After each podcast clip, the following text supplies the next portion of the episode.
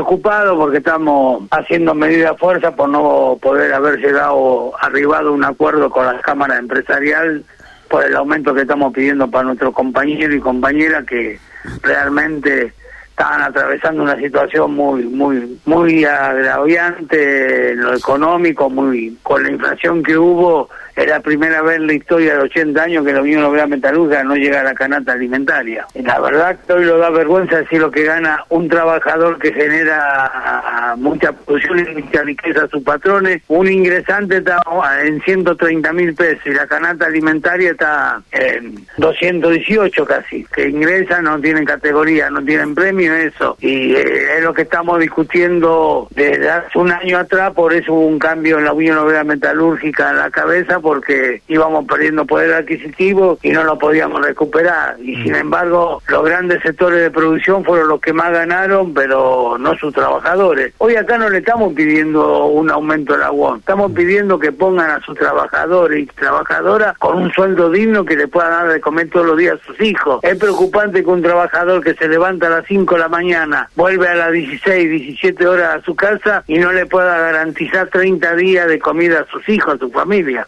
Eh, ¿Y por qué está tan dura la negociación? Porque uno supone, eh, esto es suposición, pero me parece, está bien, este año la caída del campo, porque la cosecha casi no fue inexistente, puede haber provocado fuerte, una fuerte golpe a este sector, que muchas veces depende directamente de cómo se mueve el campo.